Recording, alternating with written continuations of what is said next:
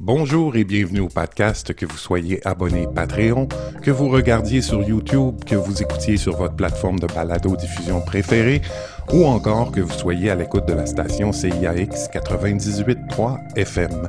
Patrick Lajeunesse au micro. Aujourd'hui, je reçois deux saprés beaux hommes. Je découvre avec vous Cyril Figureau. Il est thérapeute en relation d'aide et éducateur spécialisé. Professionnel de la relation d'aide depuis 20 ans, il a développé une sensibilité particulière aux, réalités des communautés LGBTQIA+, aux personnes vivant avec le VIH, aux difficultés et souffrances amoureuses au sein du couple, ainsi qu'aux dépendances à la drogue et à l'alcool.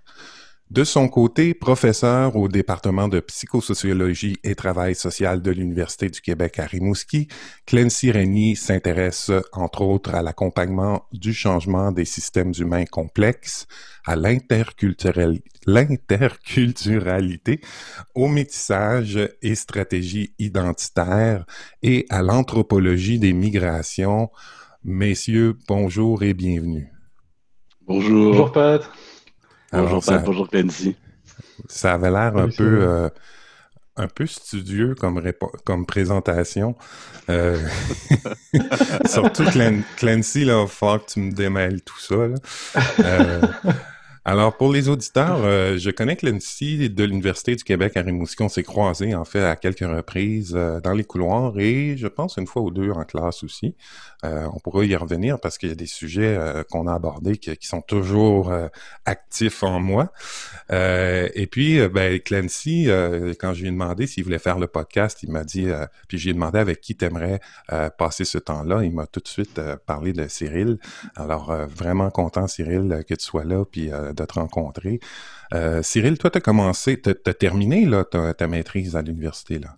Oui, je viens juste d'être euh, fraîchement, euh, fraîchement diplômé. En tous les cas, j'ai fait mon dépôt final il y a un peu moins d'une semaine. Où, wow. Félicitations. Oui, félicitations. Bravo. Merci, merci. Bravo. Merci. Chose, chose que je n'ai pas fait encore. je, Comment tu te dénonces? je me m'auto-dénonce, puis je suis tellement admiratif là, quand je vois des gens qui font, tu sais, ils font les trois années, là, plaf, plaf, plaf, déposent. Euh, moi, je suis comme, waouh, waouh, félicitations, vraiment bravo. Euh, bon, ben voilà, on se réunit aujourd'hui pour discuter un petit peu de nos pratiques, mais euh, surtout, ben, au départ, d'où ça vient dans nos vies, dans nos histoires de vie. Donc, on fait un petit peu le parcours euh, à l'inverse. On commence, euh, il y a peut-être à travers nos origines. Je sais que Clancy, t'es né en... Attends, je vais pas dire de bêtises. T'es né dans les îles euh, françaises, enfin. Ouais, je suis né à l'île de la Réunion. Voilà, à la Réunion. J'étais plus sûr, le Martinique et Réunion. Donc, à, l'île de, de, la Réunion... Oh! Attendez un petit peu, je vais juste. Ah, une quatrième gérer, personne. Gérer la réalité. Voilà. Et rappelleront. Peut-être c'est quelqu'un qui voulait participer à la discussion, je sais pas. Ah, ben, c'est possible. C'est possible. Sûrement, sûrement. C'est possible. J'avais oublié, tu sais, des fois, j'oublie des trucs, là. J'avais oublié de fermer le, le, volume du téléphone. Alors, Clancy, la réunion, euh, la réunion, mais est-ce que tes parents étaient réunionnais ou vous êtes parti de la France puis vous êtes allé à, la Réunion? Bah, tu vois, juste pour situer au cas où, là, parce que depuis que je suis arrivé ici, régulièrement, on me demande où ça se situe la Réunion. La Réunion, ça se situe à peu près à 300 ou 500 km à l'est de Madagascar. Hum, hum, hum, Ce qui fait que c'est vraiment dans le, dans le fin fond de l'océan Indien. Ouais, ouais, ouais, ouais. ouais. C'est vrai qu'on peut confondre, hein, parce que souvent, avec, quand, quand, on pense aux îles euh, françaises, on pense à, à Martinique, à, on, on, on, pense La Guadeloupe, les Antilles. Euh... Voilà, voilà, voilà, ouais. voilà. Que, non, la Réunion, on est plus euh, proche même de l'Afrique. Hmm. Mais pas mal à côté. Ouais. pour le coup, c'est une île qui s'est construite avec les influences de tout le bassin de l'océan Indien, les influences malgaches, indiennes, partout de, de d'Asie, d'Asie du Sud-Est. Mmh.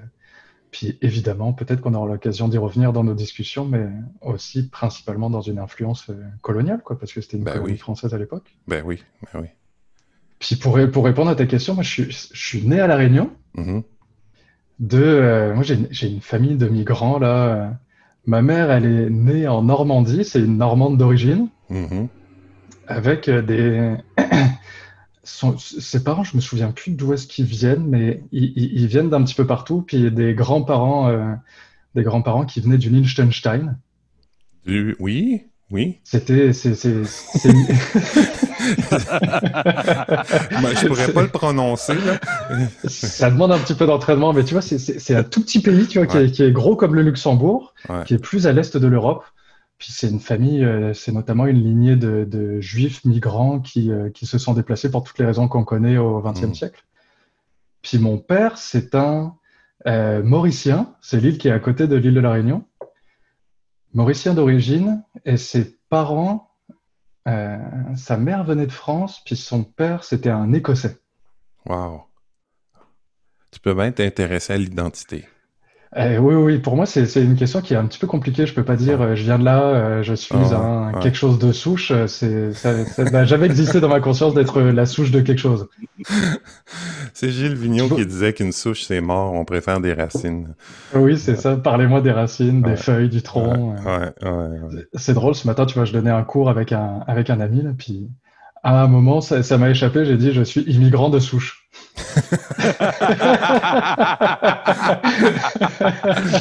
C'est excellent ça. C'est excellent. J'adore ça.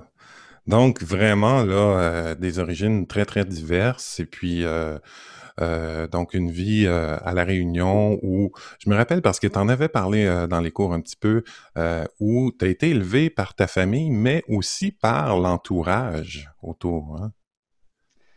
Bah ouais, tu vois, c'est ça, j'ai grandi dans un contexte là où ça existait encore à l'époque. Tu vois, je, suis quand même issu d'un milieu suffisamment bourgeois pour que j'ai pu avoir une nounou qui s'occupait de moi pendant que mes parents travaillaient. Mmh. Puis ça je pense moi que ça a été une des plus grandes chances de ma vie, moi, d'être élevé par à la Réunion. On appelle ça une nénène. Mmh. S'occuper de moi au jour le jour quand j'étais petit là, j'allais pas à la garderie comme ici. Moi, j'étais, c'était ma nénène qui s'occupait de moi, puis c'était mmh. une nénène créole. Ce qui fait que je vivais dans deux mondes en même temps, tu vois. C'est peut-être ça mon euh, le fait que je t'ai mélangé par rapport au fait que je pensais que tu venais des, des, euh, des Antilles parce que je me rappelais de ça, euh, de cette nounou-là qui était qui était créole. Mais c'est ça, mais pas d'origine haïtienne, là, elle était, était réunionnaise. Oh oui, c'était une, une, femme, une femme créole réunionnaise, ah, ah, ah. dont le métissage créole est peut-être indéfinissable par ses origines, mais plus c'est être réunionnais. C'est un métissage mm. en soi complètement unique. Et à La Réunion, est-ce que le créole, c'est comme la langue euh, la plus utilisée? Hmm, comment je pourrais répondre à cette question-là? J'aime ça quand je me sens imbécile en posant des questions.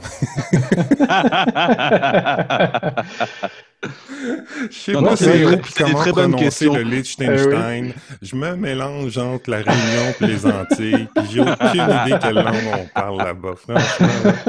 Aïe, aïe, aïe. Le peut-être, peut-être pour situer un peu, quand je me suis mis à m'intéresser à ces questions-là, dans, le monde, il y a en tout cas les, anthropologues, puis les linguistes, là, ceux que j'ai lus, en tout cas, ils, disent qu'il y a à peu près 147 créoles reconnus dans le monde. Okay. Puis les ah, créoles sont, des... Ouais, sont des langues qui sont beaucoup développées dans les endroits justement où il y a eu des phénomènes de colonisation, c'est-à-dire qu'il y a des, Européens, qui soient francophones, anglophones, euh, euh, portugais, espagnols, qui ont pris des personnes, qui les ont réduits en esclavage, puis qui les ont emmenés ailleurs, puis dans des contextes où il y avait beaucoup de monde d'endroits différents, ça a créé des nouvelles langues pour pouvoir communiquer ensemble. Mmh, mmh, mmh, puis le créole réunionnais fait partie, fait partie de ces langues-là qui sont issues de, de, contextes d'esclavage, d'une histoire qui est super difficile. Puis tu vois.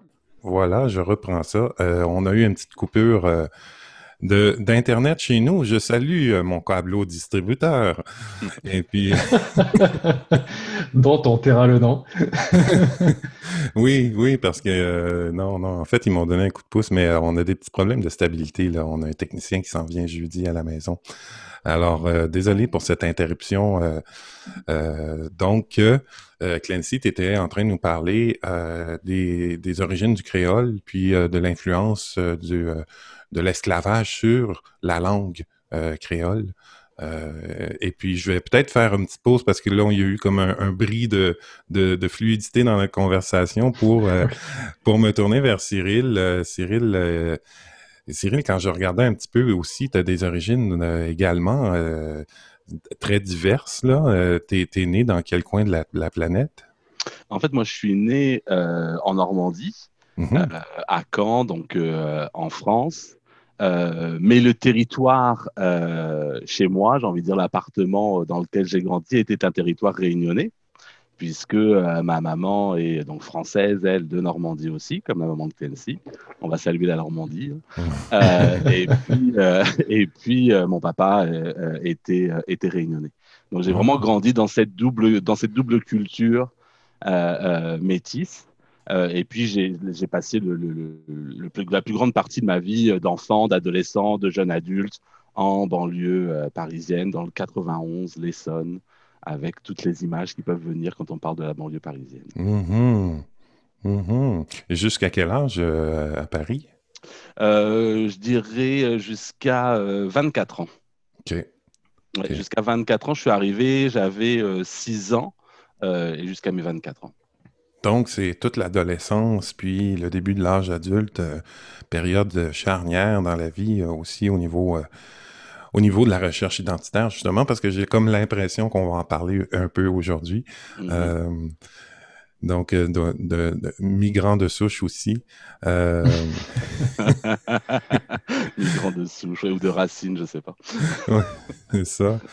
Donc, euh, vous êtes né, ben, vous ah, je comprends maintenant la filiation, là. Les deux réunionnais.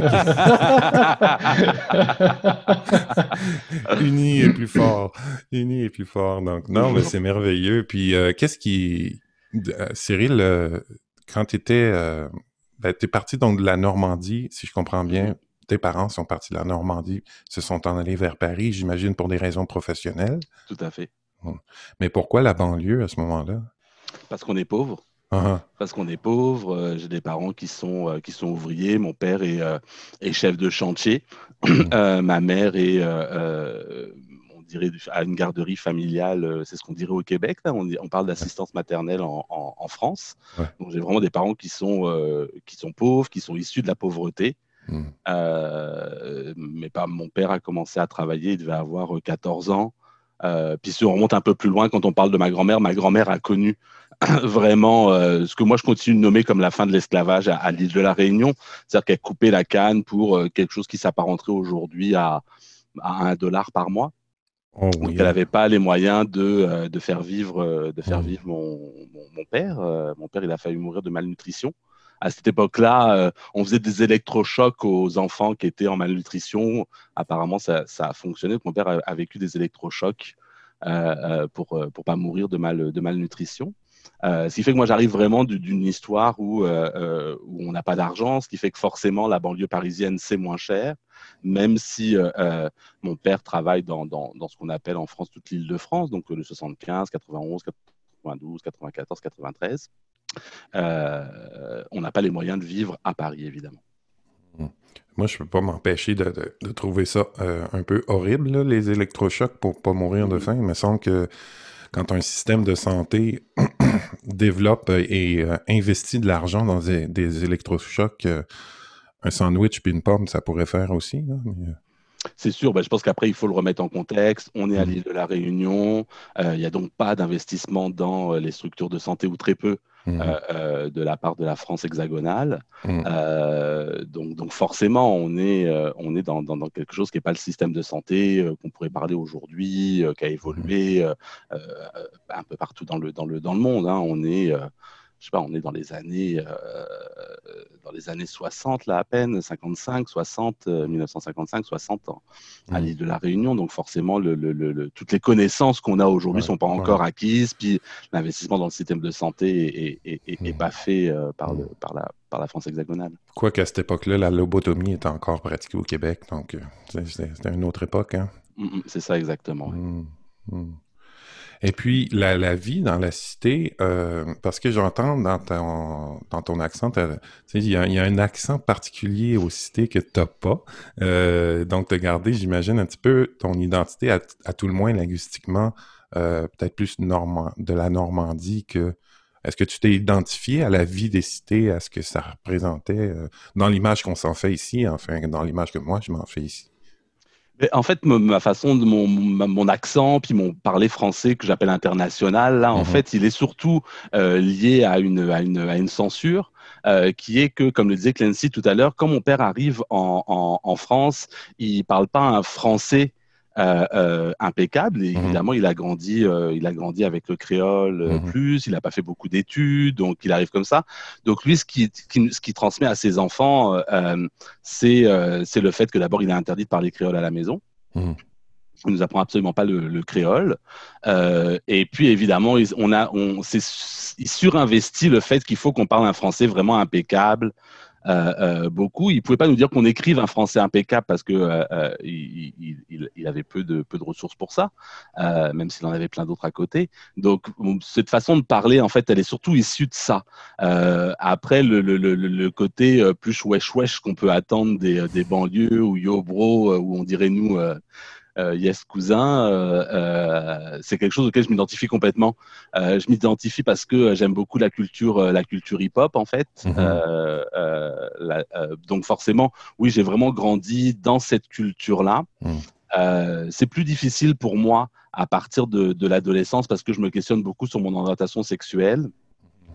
Euh, ce qui fait que je corresponds pas en fait aux critères masculins euh, que euh, et à la fois la culture réunionnaise peut, euh, peut, peut attendre, en tout cas dans la façon dont, mmh. dont elle est construite, et à la fois la, la, la, culture de la banlieue. Qui est très macho dans certains aspects là, aussi. Oui, c'est ça. On pourrait vraiment parler de la masculinité toxique, euh, véritablement, là, à ce niveau-là.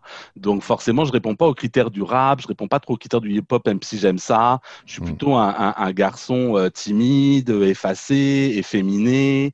Euh, ma voix, en plus, met du temps à muer, ce qui fait que j'ai pas une voix forcément euh, mm. très masculine. Tout ça fait que ça, c'est difficile. De grandir dans, dans, dans, cette banlieue à cet instant-là, mm. même si à côté de ça, euh, il y avait des choses absolument euh, fabuleuses en termes de, de, de, d'avoir accès au monde entier en fait. Hein. Je quand on mmh. grandit en banlieue parisienne, euh, je pense qu'il n'y a pas une, il y a pas une, une, une, comment dire une, une nationalité qui n'existe pas en fait. Hein. Toutes les nationalités sont présentées, sont là, c'est absolument grand de ça. Moi, m'a beaucoup, beaucoup traversé, puis m'a beaucoup construit aussi. Mmh. Mais j'ai rencontré aussi cette difficulté face à, face à cette façon de, mmh de socialiser les hommes en, en banlieue parisienne. je connecte vraiment à ce que tu racontes là, puis parce que moi, pour avoir grandi dans le quartier Saint-Léonard à, Montréal, c'était mmh. un petit peu la même réalité, très multiethnique. puis moi aussi, à l'adolescence, j'étais filiforme et avec des traits très très doux, et puis avec une petite voix douce, et puis j'étais souvent c'est ça. Tu sais, euh, c'était très. Euh, oui, il y avait beaucoup de masculinité euh, toxique dans le quartier, puis j'en ai, également subi les conséquences. Puis ce qui me marque dans ce que tu me racontes, Cyril, c'est à deux niveaux. Au niveau de la langue, l'interdiction de parler créole à la maison, l'interdiction d'être soi-même dans les cités. Donc, il y a beaucoup d'interdits, il y a beaucoup de tais-toi, euh, dans, dans, dans, je trouve, dans, dans, même de violence, je dirais, dans, dans le droit d'exister, là, dans ce, ce parcours-là, euh, qui, est, qui, est, qui est commun à, à, beaucoup de gens, malheureusement. Euh, puis on pourra y revenir plus tard. Comment, qu'est-ce que tu en as fait de ça? Tu sais, qu'est-ce, qu'est-ce que tu en as fait de ça? Parce que de toute évidence, tu me sembles un bel homme épanoui aujourd'hui. Et puis, euh, donc, il y a dû, il y a dû y avoir quelque chose là, dans ce parcours-là euh, de l'identité puis de l'affirmation de soi qui s'est passé. Euh, Clancy, mm. euh, toi, ça s'est passé à, à, la réunion, mais je pense que toi, le clash, il était peut-être pas au niveau de l'interdit ou de ou de, de la négation d'exister, euh, mais peut-être plus dans la découverte d'une autre réalité euh, dans le colonialisme quand tu étais à La Réunion. Est-ce que je me trompe? C'est dans le mm-hmm. sens où tu as, vécu avec la nounou, puis moi je me rappelle t'avoir entendu nous parler de, du fait que tout était à air ouverte, euh, les poules euh, se promenaient un peu partout, le contact avec la nature était très différent, euh, qu'il y avait euh, y avait beaucoup de chaleur humaine que tu retrouvais peut-être pas dans la société française réunionienne. C'est ça, c'était un contexte hyper particulier. Je me rends compte avec du recul que c'était c'est comme si j'avais eu l'occasion de vivre dans, dans, les, dans les héritages directs de ce à quoi ça peut encore ressembler une colonie aujourd'hui. là. Mm. Je dis ça à grands traits. moi, je vis vraiment ça comme une bénédiction d'avoir été élevé en partie par, par ma nénène parce qu'elle m'emmenait chez elle. je jouais avec ses enfants. on courait derrière les poules pour essayer de les ramasser. Ce qui, ce qui, était un clash total par rapport au milieu dans lequel je vivais. Tu vois, moi, mm. je suis né dans, un, dans, une famille qui avait certains moyens qui faisaient que un enfant comme moi, on me mettait dans les écoles privées de La Réunion. Mm. Mm-hmm. Dans ces écoles privées, il y avait le phénomène dont, dont, parlait Cyril. Le créole était absolument interdit parce que c'était, euh, c'était, on n'avait pas le droit de parler cette langue-là parce que c'était considéré comme une sous-langue. Tu sais, il existe encore des, euh, il existe encore aujourd'hui, ça n'a pas été légiféré le fait que le créole est une langue. Mm. Mm. Il y a beaucoup de gens qui disent que c'est un simple dialecte, que ce n'est pas enseignable à l'école. C'est en, train de largement changer. Là, ce que je te raconte, c'est quand moi j'ai grandi, aujourd'hui le créole est enseigné à l'école beaucoup plus. Ouais. Puis peut-être. Mais tu sais, on, se faisait, on se faisait punir à l'école. Si on entendait des mots de créole, c'était au coin, puis on devait écrire 100 fois Je ne parlerai plus créole en mm-hmm. classe. Puis c'était les parents convoqués. En tout cas, c'était des interdictions totales partout, tout le temps. Est-ce que, je me trompe, Nancy? Euh, mais mon feeling en bon français, c'est que euh, le créole est interdit d'une part parce que c'était considéré comme une sous-langue, mais la raison peut-être pour laquelle c'était considéré comme une sous-langue, c'était que c'était à l'origine la langue euh, des esclaves, mais au-delà de ça même, c'était la langue comprise entre les esclaves, donc une espèce de peur de rébellion à travers la langue, une langue qui serait comprise par un groupe et non par l'autre. Il y, a, quelque chose pour moi de ça, de, l'oppression du colonisateur sur, euh, sur ses esclaves c'est comme, euh, comment je pourrais dire, donc, tu sais, quand j'étais à Saint-Léonard, si, euh, quand les Italiens voulaient parler entre eux sans qu'on comprenne, ben, ils parlaient italien, tu sais. Puis là, ça devenait une menace pour nous, tu sais. Si, si on comprenait pas la langue, ça devenait une menace parce que euh, il y a peut-être quelque chose qui est en train de se comploter contre nous ou quoi que ce soit, tu sais. Fait qu'il y avait peut-être cet aspect-là, je sais pas, là, tu sais, mais je suppose, là, qu'il y avait cet aspect-là de, au niveau du colonialisme, d'interdiction de la langue parce que c'était euh, la langue des, des prolétaires, j'allais dire, là, des, des, des, des, gens, des, gens, des gens qui allaient tu sais, on voulait pas que les gens s'organisent. Comme aujourd'hui, on va, tu sais, dans des, quand il y a des révolutions dans certains pays, on va couper Facebook ou on va couper les médias mmh. sociaux pour empêcher les mmh. gens de communiquer entre eux, euh, pour les empêcher de se soulever, en fait. fait que je me demandais s'il y avait peut-être dans l'histoire cet aspect-là, ce serait à chercher, là, mais tu vois, pour la petite histoire, moi, quand les histoires que j'ai entendues en grandissant à La Réunion, en créole réunionnais, les, euh, les, gens blancs qui viennent de, on appelle ça la métropole, la France, la France euh, continentale, on les appelle les oreilles, hmm. avec un Z. Puis les oreilles, quand j'étais petit, je demandais, mais c'est, ça vient d'où, tu vois? Pourquoi, pourquoi on appelle les blancs comme ça? Puis c'était, il y avait deux histoires. Il y en avait une gentille qui disait que les, esclaves qui parlaient créole pour pas se faire comprendre par les maîtres, les blancs tendaient l'oreille puis ils faisaient comme ça pour essayer de comprendre. Puis l'histoire plus trash, c'est que pour la répression des esclaves qui, euh, qui tentaient de se rebeller, qui tentaient de, partir, ou même qui juste parlaient et communiquaient entre eux, on leur coupait une oreille. Oh. Ouais, c'est trash. Puis c'est Ouais, c'est bien possible. Ce qui fait que c'est né dans ce contexte-là, tu vois. Mm. Puis je, suis d'accord avec toi. Pour moi, il y a quelque chose qui est lié entre la langue puis la capacité à se construire une identité collective. Mm. Mm-hmm. Mm-hmm. Pouvoir parler entre nous et se comprendre. Ben oui. Tu sais, si je remonte là, une des, une des méthodes esclavagistes à l'époque où euh, il y avait des rafles sur les continents, une, un des principes de base pour les esclaves qui étaient mis dans les cales, dans les cales des bateaux, c'était de les déposséder de absolument tous leurs biens. On les mettait mm. tout nus dans une cale. Mm. Et le plus possible, assis à côté de personnes qui ne parlaient pas la même langue qu'eux. Mm. Pour l'impossibilité de communiquer et de pouvoir commencer à s'organiser ensemble. De là émerge le créole.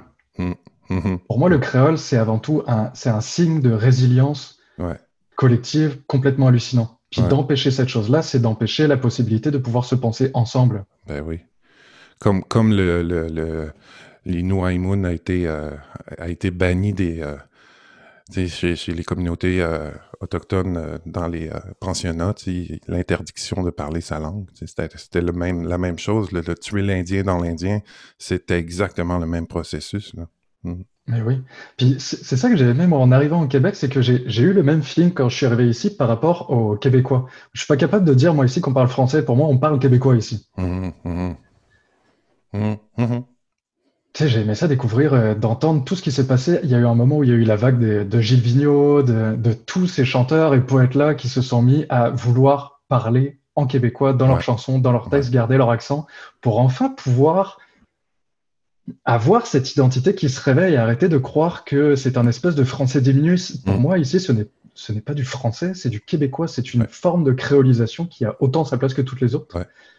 Puis j'avoue que moi, ça me euh, choque beaucoup là quand cette chose-là essaie d'être diminuée ou qu'on dit que ce sont des expressions euh, de campagne ou je sais pas quoi là. ou du vieux, du vieux français, ce qui est encore euh, c'est ce qui est encore très colonial, colonialiste comme approche, parce que moi, quand j'étais en France, c'est ce qu'on me disait, ah, tu parles du vieux français. Ben, non, non, non, je parle québécois. c'est très actuel. Euh, tu sais, puis j'en ai parlé euh, au dernier podcast, justement, avec, euh, quand il y avait Jean Cabouta puis Rodney Saint-Éloi, on, discutait justement aussi des langues, tu sais, puis parce qu'on a bien sûr parlé du créole, et puis Jean, Jean s'intéresse beaucoup aux langues, tu sais, puis je disais que moi, c'est à partir de la découverte de Michel Tremblay, euh, puis du mmh. théâtre euh, de Michel Tremblay, que j'ai découvert euh, une espèce de forme d'identité à travers la langue, tu sais, parce qu'après ça, avant ça, j'en étais même pas conscient, puis je pense que même quand ça a été écrit dans les années 60, ça a été ça a été une révolution, puis il y a beaucoup même de Québécois qui se sont rebutés contre cette langue-là qui était qu'on appelait le joual. Euh, mmh. le, joual qui, qui en plus de ça, joual, ça veut dire cheval. Donc c'est la, c'est vraiment une langue d'animal. Euh, donc les gens, les gens même qui parlaient cette langue-là refusaient de l'entendre euh, eh dans le théâtre parce que justement c'était une sous-langue pour eux-mêmes dans leur propre culture, dans notre propre culture québécoise, c'était une sous-langue. Et puis si on voulait vraiment bien s'exprimer, il fallait prendre la langue soit internationale, soit carrément française. Puis d'où aussi à Montréal le roulement des R qui était pendant une mmh. époque une espèce de euh, standing social. Si tu roules tes R, c'est que tu as été bien éduqué. On disait bien perlé perlé, bien perlé, c'était euh, bien perlé, c'était comme il y avait le mot perle là-dedans. Euh, donc voilà, je pense qu'on l'a vécu au Québec dans une moindre mesure. Hein. Il n'y a pas eu d'esclavage au Québec, mais euh, ça a été présent et je pense que c'est pas tout à fait conscientisé, même encore aujourd'hui. Euh, tout, tout, ce parcours-là, l'identitaire qui est en lien avec la langue. Mm. C'est parce que d'affirmer quelque chose, il faut d'abord l'assumer. Puis ça, je suis pas certain que c'est bien assumé encore ici. Mais enfin, ça, ce sera peut-être euh, une autre discussion à avoir. Euh, mais je trouve ça hyper intéressant. Puis toi, Clancy, à, quel moment? Ben, parce que tu as passé une partie de ton adolescence aussi là, à La Réunion. Ah oui, tu vois, moi j'ai fait jusqu'à mes 19 ans à La Réunion. Puis ensuite, j'ai émigré direct au Québec. Donc... Pour moi, c'était, c'était impensable de passer par la case euh, France hexagonale, tu vois. OK. Donc, la révolte, là, parce que, bon, on, va parler d'adolescence, là, j'ai deux ados, là, ça, on est en plein dedans, nous. Là. La révolte, le refus. Bonne chance. ne nous lance pas, ne nous lance pas. Je vous les envoie pour trois mois, OK? euh, la révolte, le, refus, le refus, le rejet de quelque chose à l'adolescence, là, ça se passe comment euh, chez vous? Ben, ben, vous pouvez répondre un ou l'autre, là, Cyril ou, ou Clancy. Est-ce qu'il y a ce moment-là où on se met en porte-à-faux, où on, refuse euh, de façon vive quelque chose qui est dans notre existence et on dit non, je ne veux pas ça? Moi, de, mon côté, oui, en effet, ça, ça s'est vraiment passé par le, par, le, par le rejet de la culture euh, créole, en fait. Je mmh. Euh, je voulais absolument pas entendre parler. De toute façon, je n'étais, euh, je n'étais qu'un blanc euh, hétérosexuel cisgenre. C'était ça le modèle. Puis pour moi, c'est à ça qu'il fallait, c'est ça qu'il fallait que j'atteigne. Euh, et euh, il fallait que j'aie de l'argent. Donc euh, mon adolescence et même le début de ma vie, de ma vie d'adulte, en fait, j'ai fait ce que ce qu'on appelle du, du, passing. En fait, je faisais tout pour passer pour un homme hétéro, mmh. blanc. Mm. puisque c'était le seul modèle auquel j'avais accès. Parce que quand on parle aussi, pour revenir sur ce que vous disiez sur la question de la, langue, euh, peu importe, euh, la langue, elle vient avec, euh, avec des symboles, elle vient avec des symboliques, elle vient avec une, avec une culture. Quand on coupe les gens, comme moi j'ai pu être coupé de, de, la langue, de la langue créole, on m'enlève toute ma symbolique mm. dans une société en France hexagonale où j'ai aucune représentation.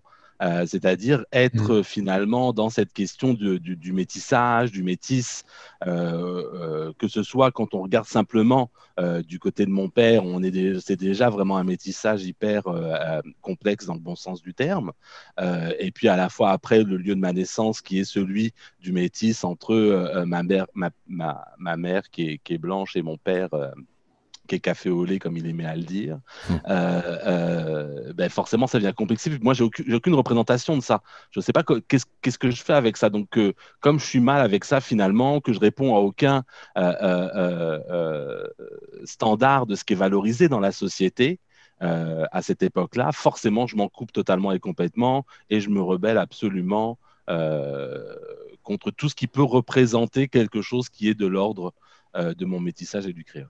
Ah ouais, ah ouais. Puis de ton côté, Clancy, est-ce qu'il y a ce clash-là à un moment donné? Oui, c'est drôle, j'ai l'impression presque parfois de partir à l'inverse de, à l'inverse de Cyril. C'est pour ça que j'étais trop content, Cyril. Ouais. Ça m'a surpris même, Cyril, que tu dis. Oui, ben, on y reviendra, là, mais c'est, je me serais attendu à ce que le rejet soit face à la culture d'accueil ou au déni euh, qui t'est imposé, mais non tu, tu, dans le fond, tu introjectes ce qu'on t'a ce qu'on qu'on t'a imposé et puis tu, tu rejettes toute la, la, la, Ouais, ouais, j'entends bien ça. Ben, vas je suis vraiment dans un, dans un processus de survie. Donc, à un moment donné, on est dans une position psychique, euh, physique, identitaire, en position de survie. Donc, forcément, il faut que je me raccroche à ce qu'il y a euh, autour de moi. Ouais.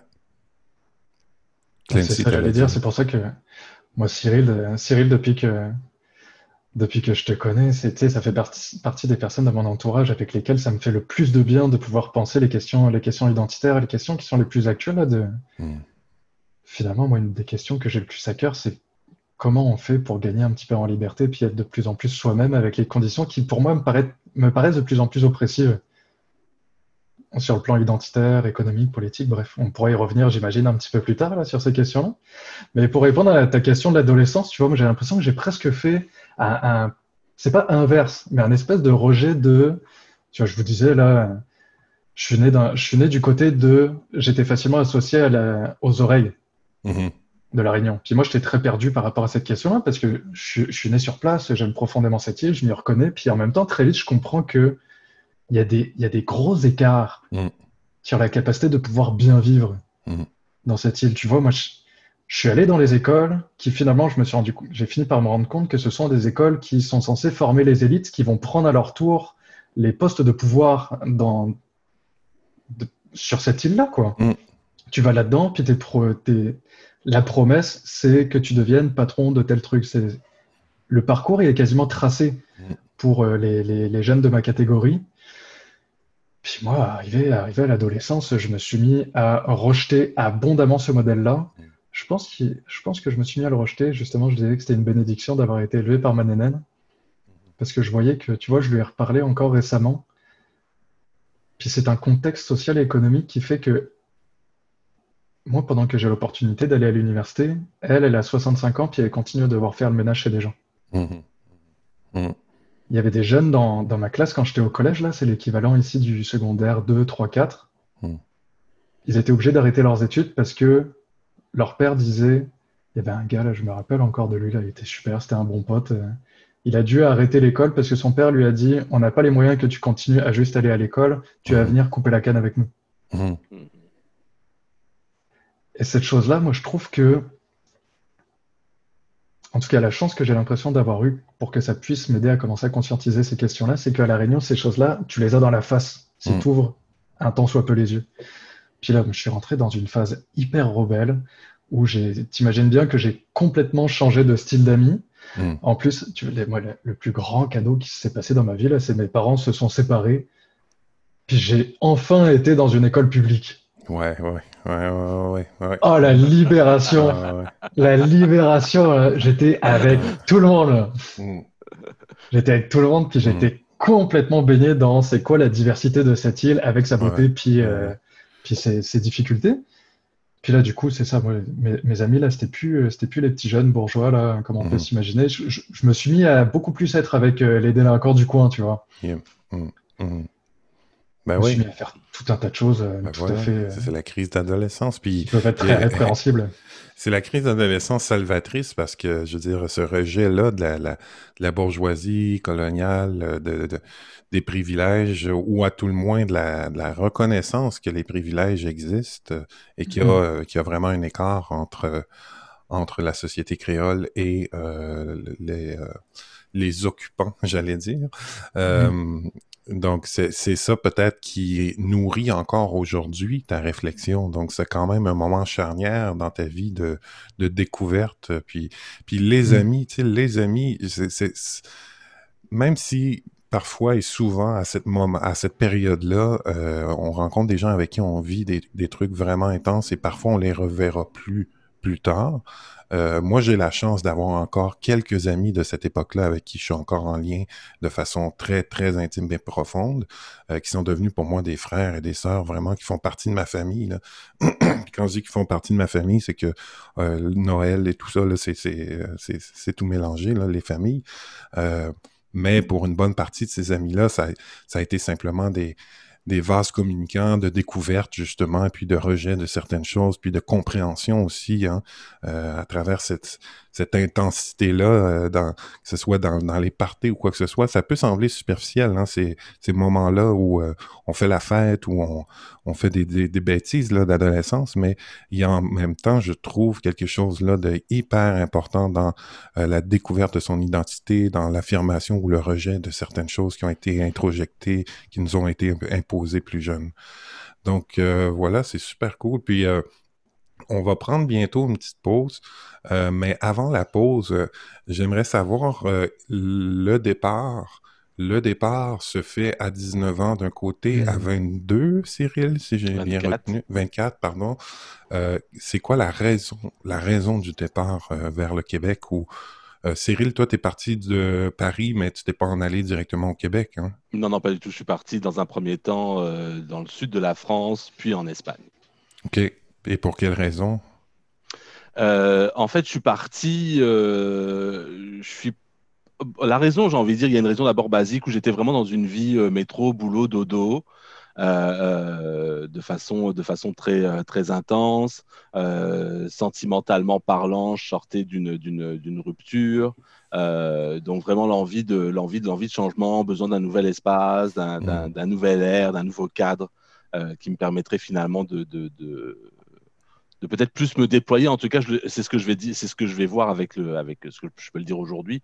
Sur le coup, je pars vraiment dans un peu une espèce de ras-le-bol de cette vie euh, parisienne euh, hmm. basique. Mmh, mmh, mmh. Et puis pendant combien d'années là? Parce que là, tu dis l'Espagne et mais je suis parti, je suis parti à ce moment-là. Je pars euh, dans le dans le sud de la France, à Montpellier en fait. C'est ça.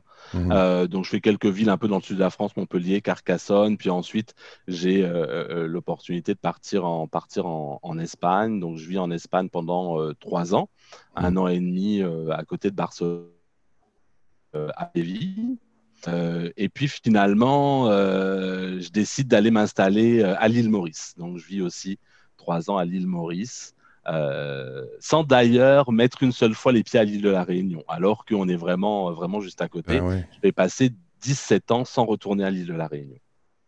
Oh oui, quand même. Quand vraiment. J'y je, suis retourné en fait juste avant. Euh, euh, ben, là, en fait, je vais, je vais y retourner, pardon. Puis là, ça, juste avant le Covid, je suis reparti trois semaines à l'île de la Réunion et ça faisait 17 ans que j'y étais pas allé. Mmh. Mmh. Wow, on va pouvoir en reparler parce que c'est pas c'est pas banal ça quand même. Et puis Clancy, toi à 19 ans, euh, tu quittes euh, puis tu quittes directement pour le Québec. Euh, pourquoi? Comment? Ben, Comment? Tu sais les espèces de concours de circonstances de la vie là. Mm-hmm. Je suis à la Réunion, je suis encore dans le rejet total de la voie qui est censée être tracée pour moi. je fais, je fais une année universitaire qui sert un peu à rien. Là. Je m'étais inscrit en fac d'anglais euh, juste pour faire un pied de nez à mon père qui disait, euh, quand je lui demandais qu'est-ce qu'il qu'est-ce qu'il faut que je fasse dans la vie, il me disait bah, va faire Sciences Po comme tes frères et sœurs. je disais non, non, non, non, il y a, y a, un modèle que je rejetais déjà. Une chance qu'on grandit pour être plus conscient de ces affaires-là au bout d'un moment. Mais j'étais juste dans un, un, espèce de rejet massif. Puis là, un matin, j'ai un ami qui m'appelle puis qui me dit ouais, il y a des Québécois qui passent pour présenter leur programme. J'avoue, je suis désolé, mais son, son argument, c'était comme ça, on va pouvoir entendre des gens qui parlent comme dans un gars, une fille. Attends, là, explique-moi ça. Là. sûr de comprendre. Comme dans un gars, une fille. Version France, version France ou version Québec parce que... Version Québec, ouais, ah c'était chouette. Nous, on avait, on avait, les deux avec TV5 Monde, on avait vraiment les deux qui passaient à la ah, réunion. Ouais, ouais, ouais, ok. Tu puis j'étais super intrigué, tu vois. Je me disais, ah ouais, tiens, je, je, je, pouvais même pas te situer le Québec sur une carte. Hein. Ah, ah, ah. Donc, c'était l'appel, tu sais, la rencontre des, des amis un peu bonne. Puis le, le deuxième degré, c'est des Québécois. Là, là, on est dans le bum ben comme fou. c'est ouais, l'exotisme je vais aller à cette rencontre-là, puis avec quelque chose d'hyper désespéré, parce que je sais sérieusement pas quoi faire de ma peau, tu vois, je, suis, je suis en rejet, j'ai aucune idée de savoir quoi faire avec mon, mon identité, ma place dans cette société, que je rejette là les, les dynamiques de pouvoir qu'il y a dedans. J'y vais, il y a un gars qui a l'air super sympathique, tu vois, c'est le représentant de Lucar, Harry Mouski, il a une grosse barbe, j'ai jamais vu ça de ma vie, là. On dirait le Père Noël, le mec je, prends rendez-vous avec lui dans un cubicule après la conférence. Puis là, la première question qu'il me pose, qu'on m'avait jamais posée de ma vie, de tout mon parcours scolaire, c'était Qu'est-ce que t'aimes? J'en revenais pas, je, suis resté bête devant parce qu'on m'a tellement jamais posé la question que je savais pas quoi répondre. Je lui ai dit, écoute, euh, moi je pense que le cours que j'ai préféré, c'est quand on m'aidait à comprendre comment ça marche les êtres humains, les cours de sociaux, euh, quelques cours de psycho. Il me dit, écoute, on a psychosociologie à Lucar je, lui ai dit, écoute, tant mieux, j'ai pas lu la description de programme, j'ai signé la préinscription. Je suis sorti du rendez-vous, j'ai appelé ma mère, je lui ai dit, euh, maman, dans six mois, je pars au Québec. Puis, puis je suis parti. Donc, cette rencontre-là, elle s'est faite à la Réunion, là? Ouais. OK, OK. Puis, est-ce que c'était un Québécois, ce monsieur-là, avec la grande barbe? Ouais, ouais avec un bel accent. Il roulait CR comme c'est pas possible. il avait Est-ce qu'on a le droit de dire c'est qui? Est-ce que c'était un prof de Lucar ou? C'était eh, ça fait tellement longtemps. Non non, c'était un gars qui bossait dans le service des coms. Ah ouais, puis il connaissait. Il connaissait la, formation, euh, le programme de Lucar quand même. C'est pour, euh, pour, euh, pour te mettre en contexte là, puis le, les universités au Québec puis partout ailleurs, là, ils ont tous des, toutes les universités maintenant ont des services de com où ils vont faire du recrutement. Mmh, mmh. Puis les universités au Québec, ils font beaucoup, beaucoup, beaucoup de recrutement dans le monde, dans toute la francophonie. Ouais, Dans les Antilles, dans l'océan Indien, mmh. partout en Afrique du Nord, en Afrique subsaharienne aussi, dans les pays francophones, pour pouvoir faire venir du monde parce que, parce qu'aujourd'hui, les universités s'internationalisent, puis ils ont, ils ont, comment dire, je vais le dire de manière grossière là, mais aujourd'hui, les pays nord-occidentaux ont besoin des étrangers pour continuer à tourner. Mmh. Mmh. Euh, pour tout un tas de raisons, j'imagine qu'on pourra en discuter dans la deuxième partie. Mais c'est ça, ce qui fait que le gars, c'est pas seulement qu'il connaissait, c'est que sa mission, c'est de faire du recrutement un peu partout dans le monde pour pouvoir faire venir un maximum d'étudiants internationaux. Ah ouais, ouais, ouais. Ça fait qu'il a bien fait sa job, c'est cool. Ben oui. Clairement, merci au monsieur avec la grande barbe. ah oui, merci. Finalement, c'est bien joué, tu vois. J'ai signé un peu comme on signe à la Légion, là. Je me suis dit, OK, je quitte tout. De toute façon, j'ai rien à perdre, je me sens trop mal. Puis 13 ans plus tard, tu vois, hmm. je suis resté à Rimouski. Euh, j'ai eu le bonheur d'être engagé comme prof dans le, dans le programme qui m'a accueilli il y a 13 ans. C'est tout, récent, là. Ben oui, c'est tout oh, récent. Oui, ça s'est fait cet été. Ouais, félicitations hein, encore. Félicitations, Merci. Merci. Wow. Bon, ben écoutez, si vous voulez, on va se prendre une petite pause. Euh, au retour, on va discuter, on va reprendre où on était en fait. Là. On arrive. Ben en fait, euh, on n'a pas encore entendu Cyril. Euh, qu'est-ce qui a fait qu'il a, atterri au Québec. Alors, pour reprendre là, on se délie les jambes un peu et puis on revient tout de suite.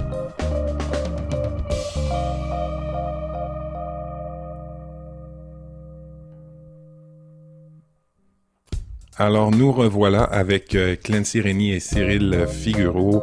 On discutait avant la pause un petit peu des raisons pour lesquelles euh, ces, deux beaux, magnifiques hommes ont, quitté euh, leur patrie pour, pour aller à la découverte d'autres choses, parfois en réaction, parfois en parfois appelé. dans le cas de, de, Clancy, ça a été un appel. Le, Père Noël lui-même est venu lui proposer de partir à l'étranger, ce qui est quand même pas banal. Alors, euh, le Père Noël est québécois. le, Père Noël est québécois. Tout le monde sait ça.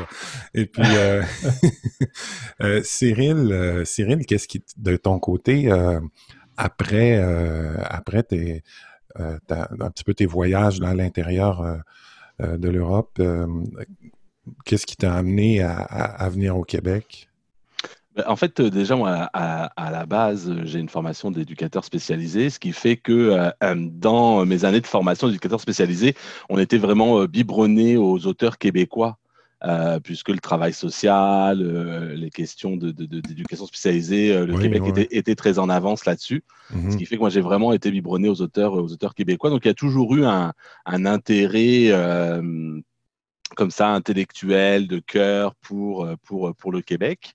Euh, et puis finalement, ce qui a fait que euh, on a décidé de venir s'installer, euh, c'était que c'était l'endroit qui nous permettait en fait d'avoir un enfant. Ok. Moi, je suis en, couple avec un autre, un autre garçon. et donc, évidemment, la, question de l'homoparentalité en France est une question extrêmement, mmh extrêmement compliquée, tendue, complexe, à laquelle on n'arrive pas à s'adresser avec l'intelligence nécessaire. Et là, on est dans les années ben là, on est il y a 10 ans. On est il y a 10 ans, ça fait 10 ans que je suis, euh, je suis au Québec. Euh, j'ai passé 8 ans, à, 8 ans à Montréal, puis bientôt ça va faire 2 ans que je suis à, je suis à Rimouski. Mhm.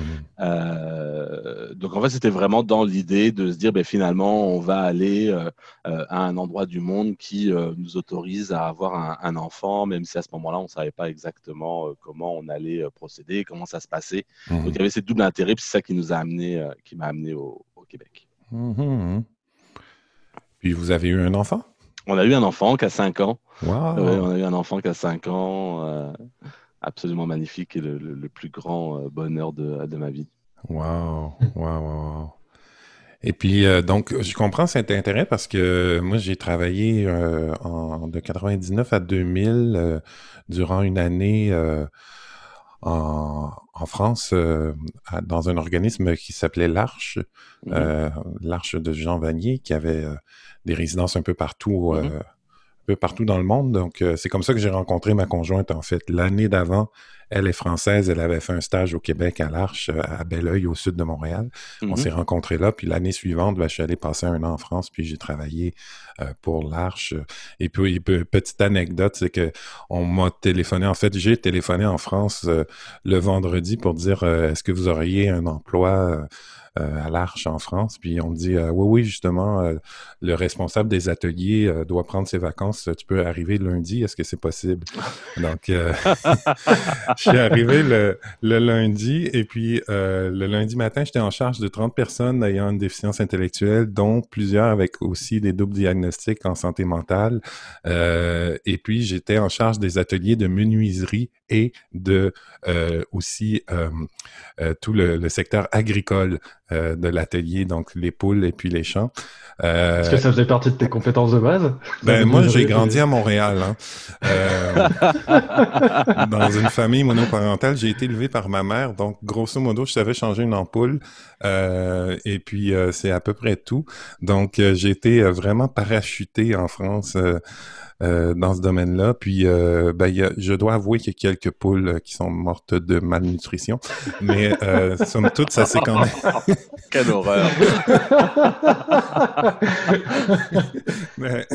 on me dit après qu'il fallait les nourrir, mais voilà, ça s'est somme toute bien passé, mais tout ça pour dire que à l'époque, je voyais des, euh, des pratiques euh, auprès des personnes déficientes intellectuelles qui étaient euh, carrément inadmissibles au Québec. Tu sais, on avait vraiment une approche très, très, très, très différente. je crois que l'influence à l'époque, pour moi, c'était beaucoup Piaget, là, tu sais, puis mmh. ces auteurs-là. donc, je peux, je peux deviner là, cet attrait-là pour venir au Québec. Et, au Québec, tu as travaillé, Cyril, dans quel domaine à ce moment-là, à Montréal? En fait, à Montréal, j'ai commencé à travailler en prévention VIH et ITSS dans la communauté LGBTQIA+, dans un organisme qui s'appelle Réseau, qui fait mhm. de la prévention à ce, à ce niveau-là. donc moi, j'avais la majeure en dépistage et promotion de la santé. Puis, euh, je me rendais compte que tout ce qui était en lien finalement avec euh, le milieu de la consommation, je parle de consommation de drogue et, d'alcool, en fait, j'avais pas vraiment, vraiment les, euh, repères nécessaires pour, pour ça. Le langage est différent, la façon de parler des produits est différente. Donc, en fait, finalement, je suis devenu comme éducateur de rue pendant un an pour vraiment être travaillé dans, dans la rue. Donc j'ai fait ça pendant, pendant, pendant, pendant une année, une année et demie. Euh, pour mieux comprendre, voir d'où euh, finalement euh, partaient ces, ces réalités-là. Euh, c'est ça, ça que j'ai fait en fait. Euh, euh. Et quand tu faisais ça, le travail de rue, est-ce que tu étais encore pour réseau aussi? Tu travaillais Non, non, c'était dans un autre, dans un autre organisme. En fait, c'était pour le regroupement des commerçants du village, la SDC du village. En fait, c'était un projet en partenariat avec la ville de, de, Montréal, qui était un projet, somme toute, assez novateur en fait, où l'idée c'était de dire que plutôt que d'être dans la dimension de la, de la répression par rapport aux personnes en situation d'itinérance ou, ou, aux personnes utilisatrices de, de drogue euh, euh, l'idée, c'est que les commerçants nous appellent, nous, plutôt que d'appeler en fait euh, la, police. Mhm. exactement, pour qu'on puisse intervenir, puis voir vers quoi on aurait, mhm. pu, on aurait, pu, on aurait pu aller pour intervenir différemment. C'est assez récent, hein, ces collaborations-là, quand même. On parle de 2010 environ, 2011, 2012, entre, entre les, les, services de police et puis soit les, les travailleurs sociaux ou travailleurs de rue. Là, ça fait, ça fait son chemin. Donc, toi, tu es arrivé, dans le fond, au début de ces initiatives-là à Montréal. Complètement, oui, c'est ça. Nous, on était, on était les, les, les, seuls civils à avoir le droit d'être sur la table des, des réunions de policiers. Euh, euh, là-dedans, donc il y avait ce travail qui commençait, euh, qui commençait à, se, à, se, faire. Ah, ah, ah, tu vois, même ça, ça, ça, fait son bout de chemin, ce genre de collaboration-là, parce que moi, il y a quelques années, je travaillais pour. J'étais travailleur de milieu auprès des aînés. Donc, euh, c'est comme travailleur de rue, mais pour les aînés. Mhm, mhm. Euh, c'est sûr que les aînés en région sont pas dans la rue, donc euh, ils étaient au McDo puis au Tim Hortons. Mhm, mais c'était un peu la même approche. Puis on avait comme ça aussi des réunions avec avec les corps de police, là, qui est la Sûreté du Québec ici, pour pouvoir travailler euh, en collaboration pour et, essayer d'identifier puis référer, que la, police réfère des aînés qui étaient en situation de vulnérabilité à domicile quand ils, quand ils se présentaient à la police pour X raisons dans un domicile puis qu'ils voyaient qu'il y avait la, grande vulnérabilité. Là, puis à ce moment-là, ben moi, je t'ai appelé, mais c'était sur une base volontaire. Donc, euh, je sais pas comment vous, ça fonctionnait, mais on pouvait pas s'imposer dans, un milieu. Je pouvais pas aller cogner à la porte de quelqu'un puis dire, ah, la police me dit que ça allait pas, euh, je m'en viens voir comment ça va on n'avait pas le droit de faire ça, donc il fallait passer par euh, faire le tour, essayer de voir où la personne se tenait dans la journée pour essayer de prendre contact avec elle. Euh, donc c'était quand même assez complexe. Je sais pas mmh comment ça se passait de votre côté là, quand il y avait des références. Hein. Oui, la, la, réalité, euh, en tous les cas, moi je connais la réalité montréalaise, là, puis d'un quartier en particulier qui est celui, euh, qui est celui du village, puis de, de Berry-UQAM. Euh, donc là, en l'occurrence, les personnes sont dans la rue, quoi. Donc je veux mmh. dire, mmh. c'est ça, qu'ils fassent 30 mmh. degrés ou qu'il en fasse moins 40, elles sont dans la rue. Donc l'idée, c'est d'aller accompagner ces, ces personnes-là pour, pour, essayer de voir comment on peut, on peut les accompagner. Mais c'était volontaire aussi, évidemment, lors de questions de faire autrement, d'ailleurs. Et puis si je retourne dans ma présentation où euh, je présentais, je, pense à Clancy, parce que euh, en fait, j'ai pris ces, euh, une partie de ma présentation sur la page de l'Université du Québec à Rimouski, ta page de professeur. Puis il y avait beaucoup de champs d'intérêt, mais il semblait quand même se recouper. Tu sais l'accompagnement au changement des systèmes humains, l'interculturalité, le métissage, euh, les stratégies identitaires, l'anthropologie des migrations. Tu sais, on est quand même dans le, dans le même thème. Euh, là, on a compris peut-être un peu mieux à, travers euh, la première partie pourquoi tu t'es intéressé à ces thèmes-là. Mais comment tu les as investis? Comment tu les as approchés quand tu es arrivé à l'UCAR? C'est-à-dire quand tu as commencé, d'abord tu as fait un bac? Mmh. Bon. Bac en psychosociaux bac en psychosociaux, tu avais déjà à ce moment-là cet intérêt-là de, d'aborder ces thèmes-là? où ils ont émergé. C'est la psychosociaux qui t'a amené à, faire émerger ces thèmes? Ouais, c'est ça. Parce que pour être bien honnête, là, 19 ans, j'étais, j'étais juste en mode survie, là. Mmh, mmh. J'étais là, je suis resté juste parce que ça me semblait d'être plus vivant, puis que euh, j'étais dans des groupes et avec des professeurs avec qui on pouvait discuter de tout un tas de choses, puis aborder euh, mmh. des questions jusqu'à euh, à quoi ça sert de vivre, tu vois. Ouais. Ce qui...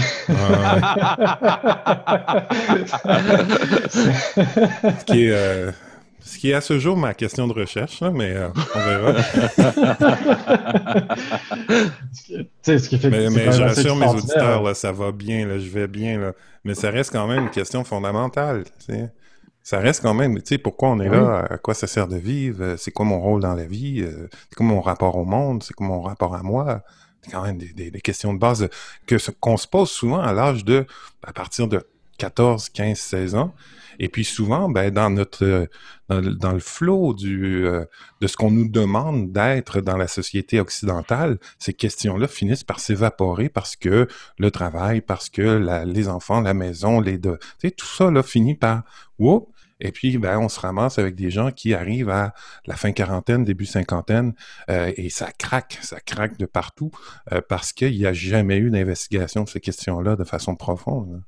Ben ouais, tu vois, pour te dire comment je finis par investir ces choses-là, là, si je retrace le parcours, disons, ça a commencé, j'arrive au bac, je suis venu là. C'est comme j'ai signé tout seul. Je suis arrivé ici là. Je connaissais pas mal personne. Je suis arrivé avec mon sac à dos. Euh, aucune idée c'est quoi le climat ici. Tu je suis arrivé. Hmm. J'avais juste des gougounes. Hmm.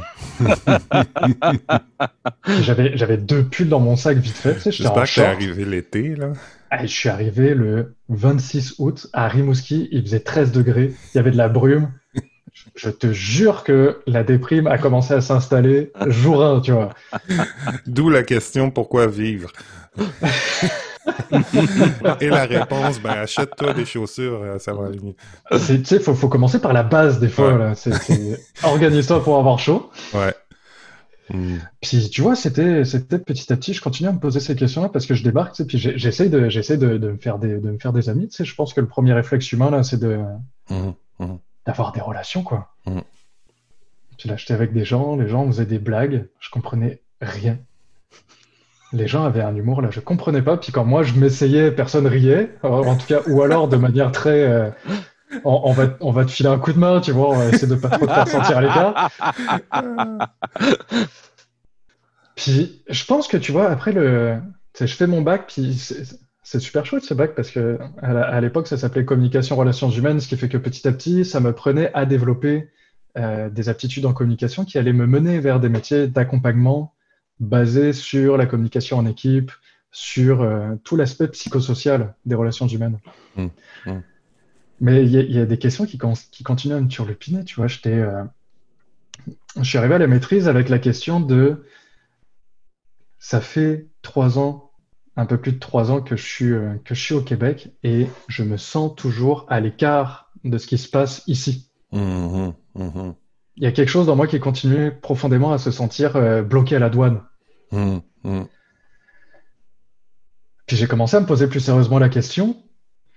Puis j'ai fait une maîtrise sur mon, le thème central de ma maîtrise, c'est sur la solidarité. Comment je fais pour transformer mon rapport à moi-même et aux autres dans le sens de plus de solidarité, parce que finalement, ma question de fond, ma question plus existentielle, c'est comment je fais pour arrêter de me sentir étranger partout où je vais? Mmh mmh tu vois comment ça commence à s'imbriquer, les questions identitaires, puis les questions relationnelles. Euh, je me pense comment Où est-ce que j'enracine mon identité Ou est-ce que c'est même une question de s'enraciner Comment je me construis Puis comment je fais pour développer des relations qui sont humainement viables? Mmh sur le plan de la solidarité Ce qui fait que, tu vois, au fur et à mesure de ce parcours, j'ai fini par, euh, par euh, me faire des espèces de conclusions provisoires là, mmh mmh du genre, euh, du genre, moi je pense que pour arriver quelque part puis commencer à faire partie, j'ai besoin, tout en gardant mon intégrité, d'embrasser les, les questions cruciales qu'il y a à l'endroit où je suis. Mmh puis tu vois, j'ai commencé, euh, j'ai bossé pendant un certain temps dans le dans l'accompagnement des, des, services de garde éducatif de l'Est du Québec? Oui, ben oui, j'ai vu ça. ça je, le savais pas. C'est en, fouillant hier dans, tes trucs que j'ai vu ça. ça m'a surpris. Ouais. Bah oui, tu sais, c'est super chouette là, ça m'a fait voyager à travers tout l'Est du Québec. J'allais avec mon, avec mes affaires euh, parce qu'il y avait un cadre éducatif du gouvernement qui voulait implanter pour euh, les services de garde éducatif, ce qui fait que ça m'a fait voyager à travers tout le Bassin-Laurent, la Gaspésie, mmh, puis là, mmh. ça m'a fait vachement découvrir le coin.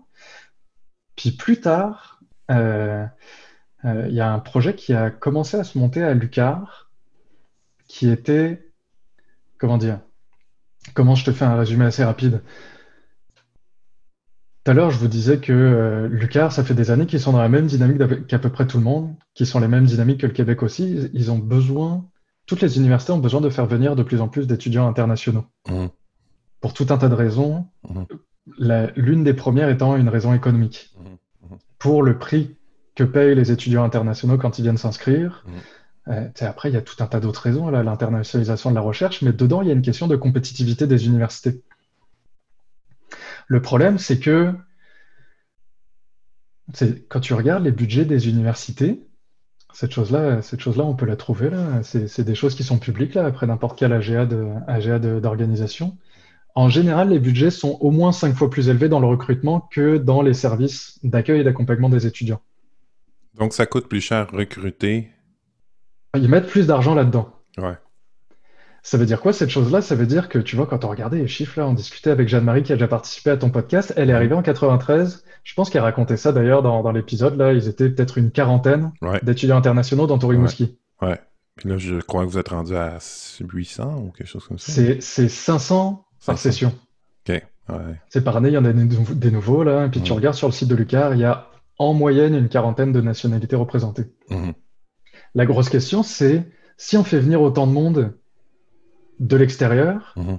on fait comment pour adapter nos services à toutes ces personnes qui débarquent? Mhm. Surtout avec le prix qu'ils payent ben oui. en arrivant et les sacrifices humains qui sont faits. Mhm. Quand je dis ça, là, comment dire, ce sont des dynamiques qui sont, qui sont propres aux questions migratoires, qui n'ont parfois rien à envier à ce qui se passe en région, là, quand tu es, quand es première génération, quand on voit les disparités dans les milieux sociaux qui existent ici. Mm. Mais n'empêche que c'est tout un tas de nouvelles questions qui débarquent dans les salles de classe, dans les, au service aux étudiants, qui débarquent au centre d'aide à la réussite. Puis ça fait une université qui voit, les personnes qui sont dedans voient une vague, ils voient l'université se transformer. Mais il n'y a pas, en tout cas, disons qu'il faut faire beaucoup d'efforts pour adapter les services aussi. Mhm. Puis là, du coup, à Lucar, la question se posait, on, fait comment? Puis c'est là qu'a été mis sur pied un programme pilote pour pouvoir mieux réfléchir l'accueil et l'accompagnement euh, des étudiants internationaux pour favoriser une réussite, plus de réussite académique finalement. Mhm, mhm. Tu vois, il y a une étude qui est sortie, c'était en, 2009. En tout cas, dans ces eaux-là, là, je ne veux pas dire de bêtises. Et regardez, là, il compilait, puis statistiquement, dans le réseau des universités francophones, dans, des, dans certains baccalauréats dont je tairai le nom, là, vous pourrez, vous pourrez chercher cette, étude-là, il y avait seulement 53% de taux de réussite des étudiants internationaux ah au premier cycle. C'est vraiment pas beaucoup. Hein. Contre 77% pour des personnes qui avaient déjà grandi sur mmh. place. Mmh. Mmh.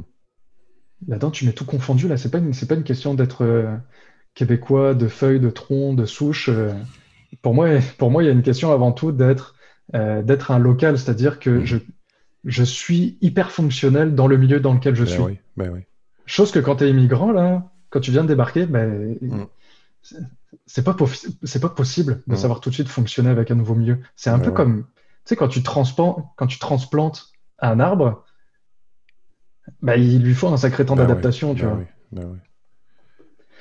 Moi, je trouve ça merveilleux qu'il y, ait, cette, euh, cette réflexion-là à Lucar, puis je me demandais, ben oui, c'est évidemment, tu sais, quand on arrive de l'extérieur, ici, euh, comme tu dis, les locaux, euh, euh, ils ont déjà le, le, réseau, tu sais, la, la famille, euh, mm. l'accès à l'emploi, euh, mm. les connaissances pour l'accès à l'emploi, le mm. privilège d'être de la région, un petit gars du coin, pour cet accès à l'emploi-là, l'accès au logement. Donc, tous ces facteurs-là sont hyper importants, puis des, mm-hmm. bien entendu des obstacles quand on arrive de l'extérieur. Ouais. Puis est-ce qu'il y a, est-ce qu'il y avait, est-ce qu'il y a encore dans ce dans ce groupe de réflexion-là un souci aussi de, oui, de réussite euh, scolaire et puis de d'adapter les services. Euh, mais est-ce qu'on le fait aussi dans une optique de rétention, c'est-à-dire de, de, volonté que ces gens-là puissent évoluer professionnellement euh, ici au Québec par la suite, ou c'est deux choses différentes? Tu vois, cette chose-là, je pense qu'on ne peut pas la réfléchir sans, sans, euh, sans savoir que le Québec, depuis le début des années 90, a officialisé des politiques de régionalisation de mmh. l'immigration.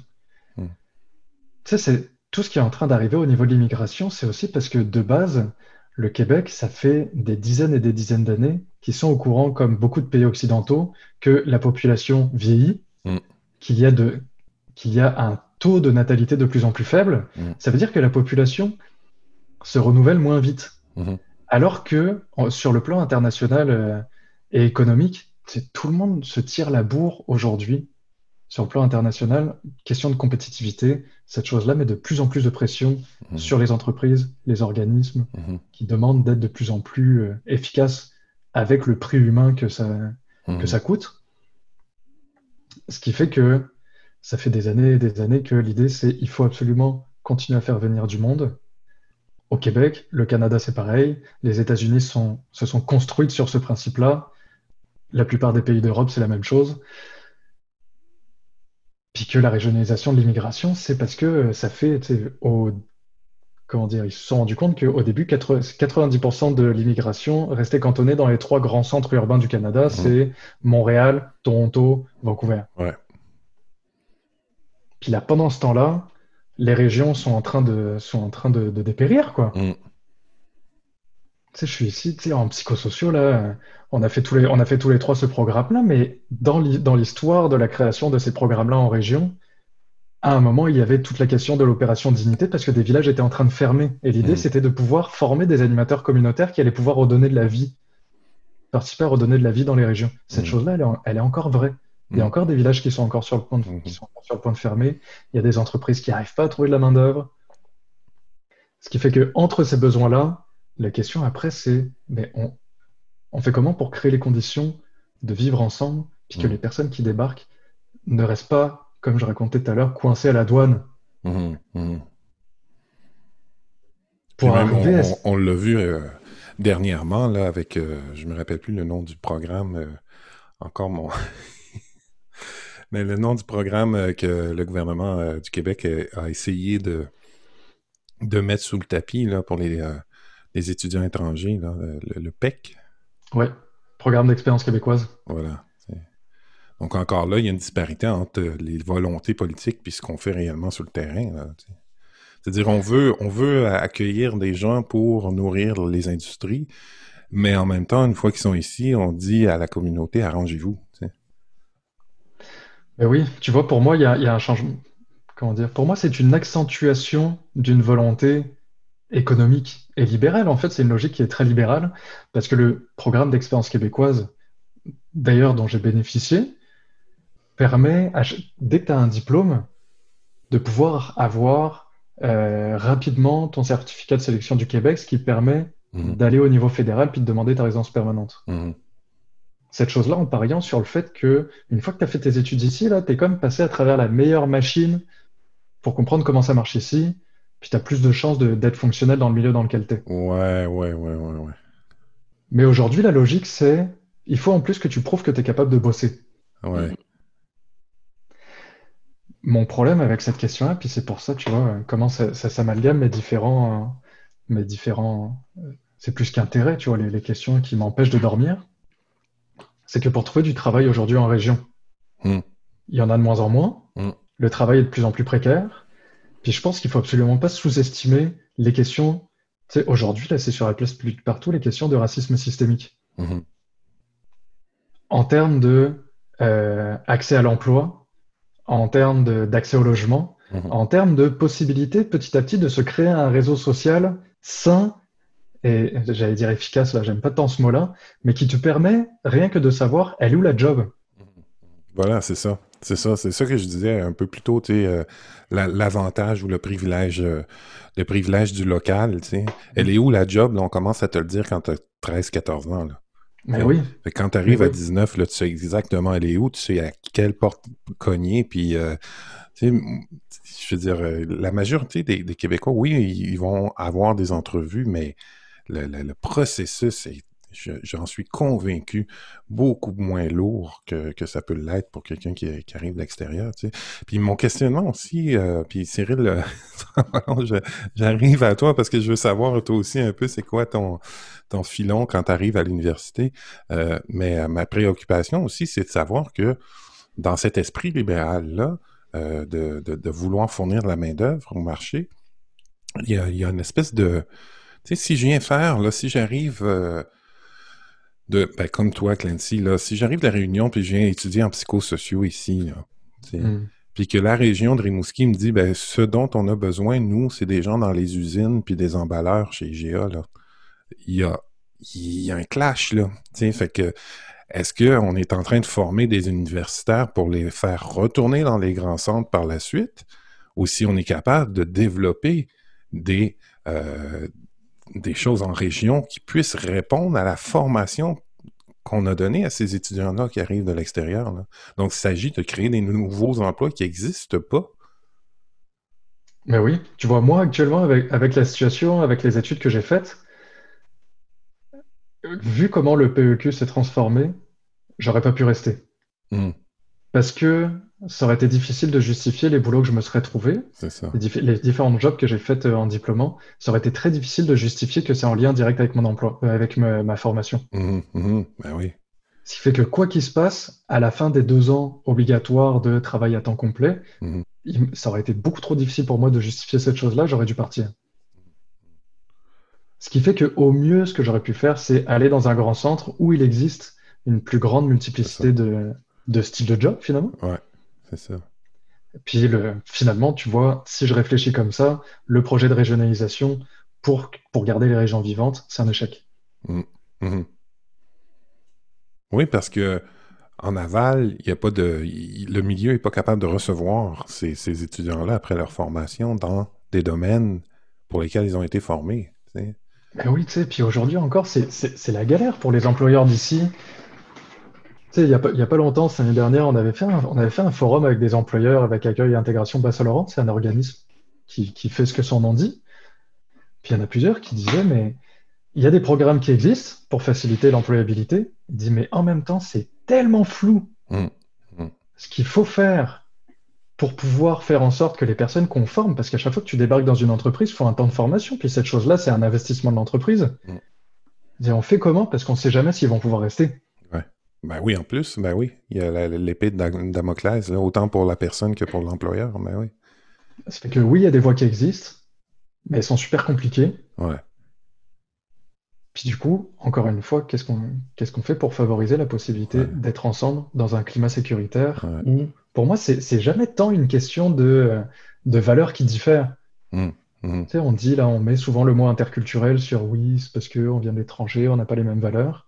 Mais c'est parce que pour moi, c'est fait sur un fond d'hyper-insécurité économique. Mmh.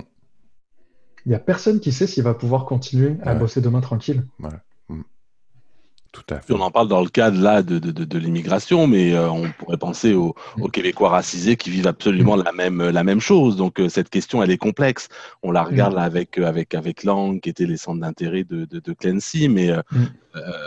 oui, tu sais, cette question-là, elle s'adresse aussi aux Québécois racisés. Mmh. Hein, mmh. la discrimination euh, à l'accès à la santé, à l'emploi, mmh. au logement, euh, euh, aux études, elle, est, elle est quasiment la même que quelqu'un qui arrive au Québec sans être, sans être québécois. Donc cette question-là, elle est vraiment extrêmement, extrêmement complexe. Hein. C'est là où toute la dimension du, du privilège blanc prend sa, prend sa, ben sa place aussi. Hein. Ben oui, parce que là, on n'a plus, le, on plus le prétexte de la non-connaissance du milieu ou de la nouveauté. Ou... Maintenant, on parle parfois des gens de troisième génération là, qui, qui, continuent à vivre la, la même discrimination. Mm. Euh, bon, ben là, je comprends, Clancy, je commence à comprendre là, un peu ton intérêt, puis cet appel-là pour la solidarité, c'est le mot que je mm. retiens.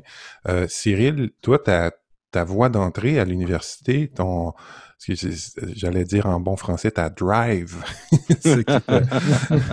ce qui te, ce qui te, te, motive ou ton moteur, ton moteur euh, quand tu arrives à l'université. Tu sais, parce que quand on, moi je l'ai fait le processus, tu quand on fait sa demande, on, on nous demande de, euh, d'écrire brièvement ce serait quoi notre projet de recherche, euh, c'est quoi les questions qui nous habitent.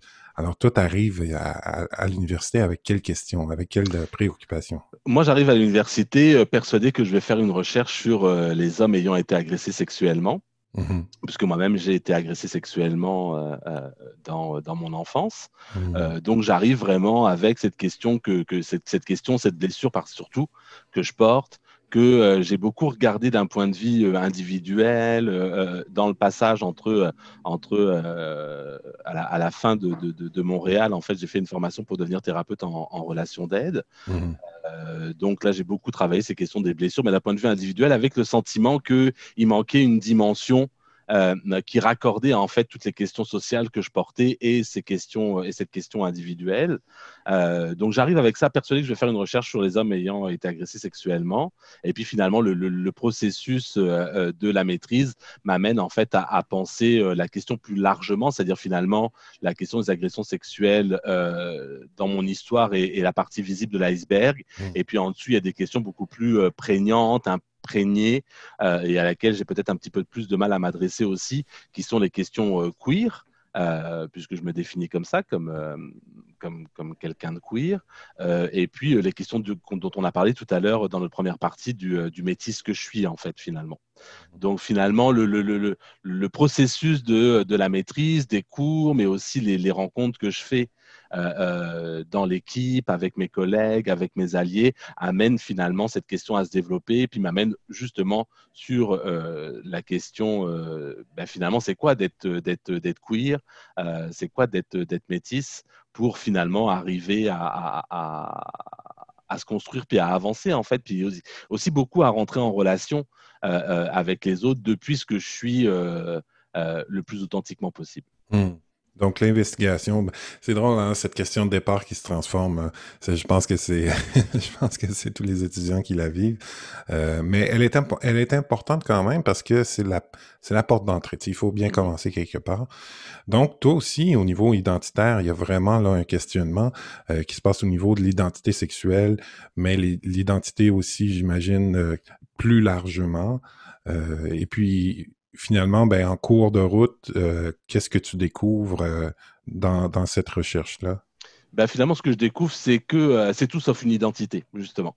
Hmm. C'est tout sauf une identité. on, est, on est face à quelque chose qui se veut extrêmement fluide, altérer des rencontres de l'autre. et de l'autre à l'extérieur de soi, mais aussi de l'autre à, l'intérieur de soi. C'est dans ces hmm. parties aussi qu'on découvre, qui se, qui se métissent, euh, elle-même finalement. Et, en tout cas, moi, je peux en parler que d'un point de vue de, mon histoire et, de mon parcours et, finalement se rendre compte que le, point d'appui intérieur du queer et du métis sont exactement le même.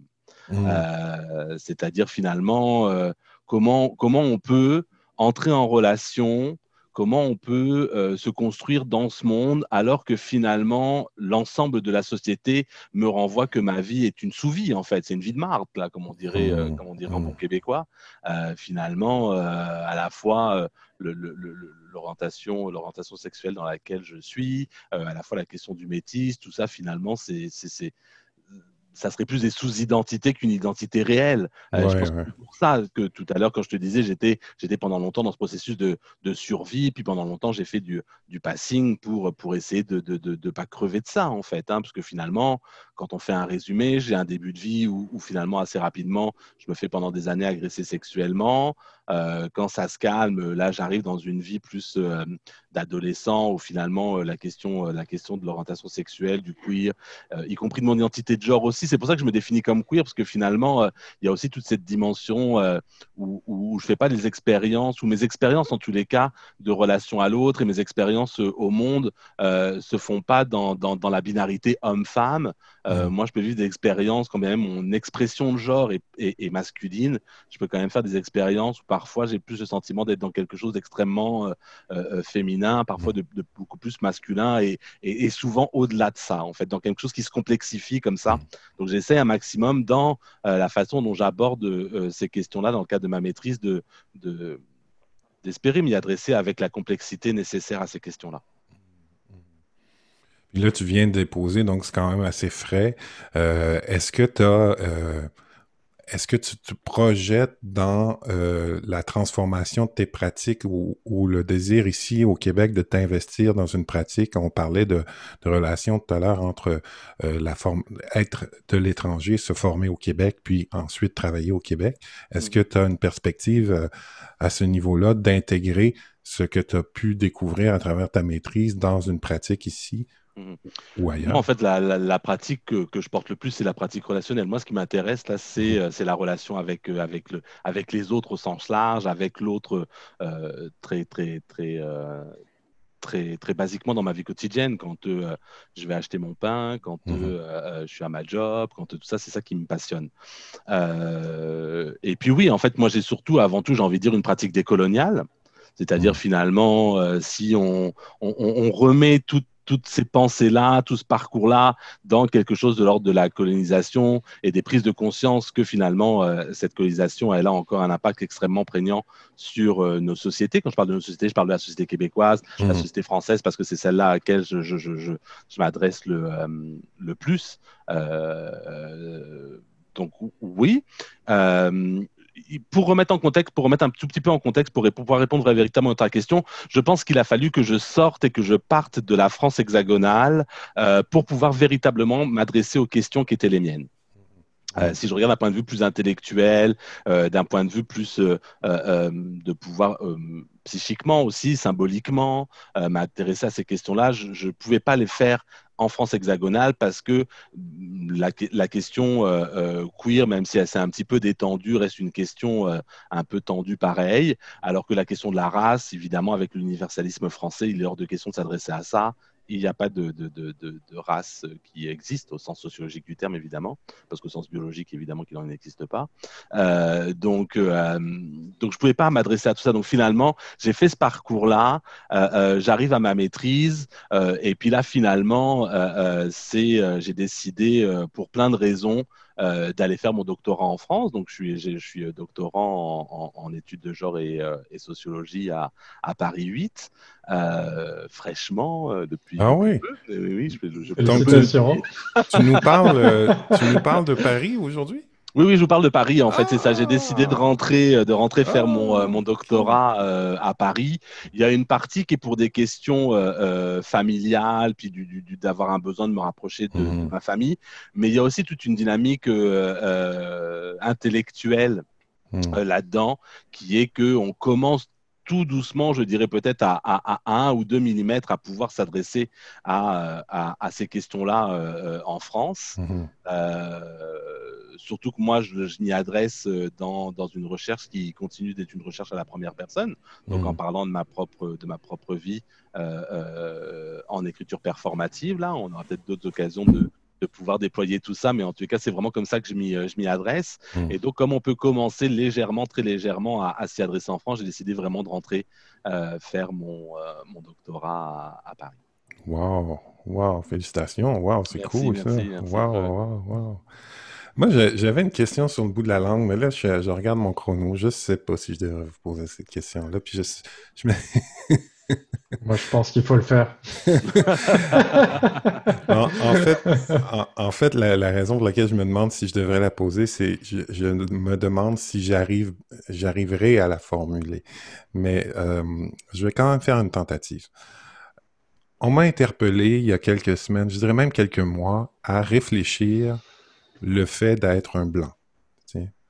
Euh, donc, la question identitaire du privilégié ou de ce que tout ça, peut représenter. Et je me disais, la difficulté de ça, c'est, comme je l'ai dit au départ, la découverte au Québec assez récente qu'on a une langue particulière, qu'on a une culture particulière, mais qu'on ne se l'est pas appropriée, qu'elle n'est pas conscientisée, qu'elle n'est pas assumée.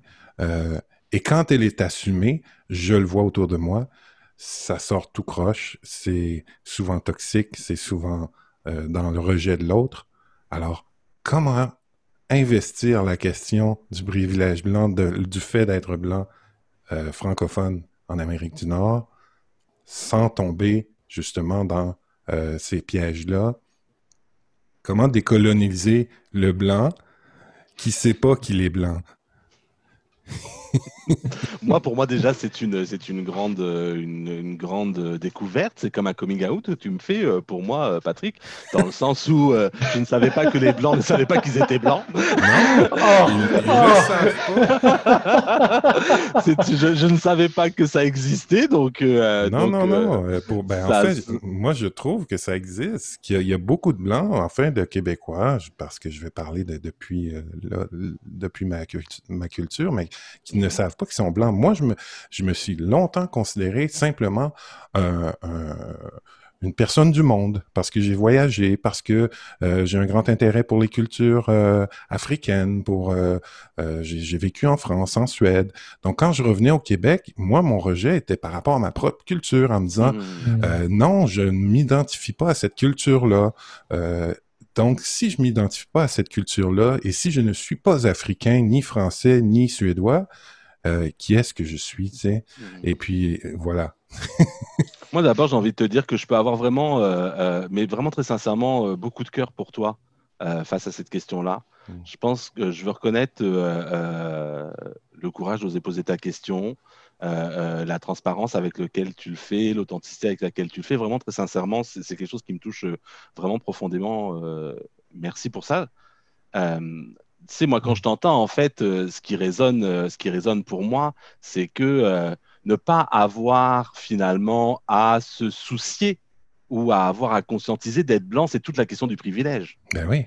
Moi, j'ai pas le, j'ai envie de dire que dans mon histoire, euh, même si je m'en échappe, j'ai pas l'autre choix. Je veux dire, même si je veux faire croire que je suis blanc, à un moment donné, euh, quand je me fais contrôler par la police, quand j'ai plus de mal à avoir accès aux soins, au logement et à l'emploi, eh ben, à un moment donné, ça prend une réalité euh, concrète dans, dans, dans, ma vie de, dans ma vie de tous les jours, là, mmh véritablement. Donc, c'est sûr que la question que tu poses, c'est la question du, du, privilège blanc totalement et complètement. C'est-à-dire, je n'ai pas à me la poser parce que j'ai rien euh, dans mon parcours, dans ma vie, qui m'amène à me poser cette question-là. Mhm, mhm. Moi, quand je grandis en banlieue, puis que je me fais arrêter euh, 5, 6, 7 fois par semaine euh, pour des contrôles d'identité, alors c'est sûr que ma couleur de peau, je me faisais plus arrêter parce qu'on imaginait que j'étais euh, musulman que noir, évidemment. Hein. On pensait ah que je venais de, de, de, d'Afrique du Nord, ou en tout cas j'en étais, que j'en étais, que j'en étais issu. Euh, ce qui aurait été un grand plaisir pour moi aussi d'ailleurs. Mais, euh, mais euh, donc voilà, je veux dire, j'étais, mmh. j'étais l'arabe. combien de fois j'ai entendu mon père se faire traiter de bougnoul en France, mmh. qui est extrêmement péjoratif et dégradant et violent. Donc, je veux dire, cette question-là, moi, j'ai pas le choix que de m'y adresser. Mmh. Euh, ce que tu dis là, comme je te dis, c'est cette question du privilègement, c'est-à-dire ne pas avoir à s'adresser à ces questions-là.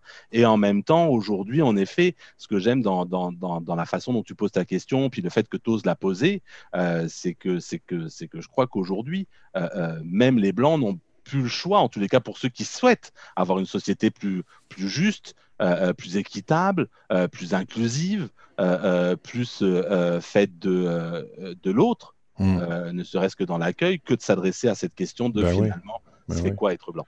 Puis elle est hyper confrontante parce que si je pense au, Québec, puis particulièrement aux gens des régions au Québec ou même dans les villes, les Québécois ont vécu énormément de pauvreté, ont vécu aussi la question coloniale, ont vécu l'oppression de l'Église, donc ils s'identifient comme je dirais pas des victimes, mais un peuple opprimé.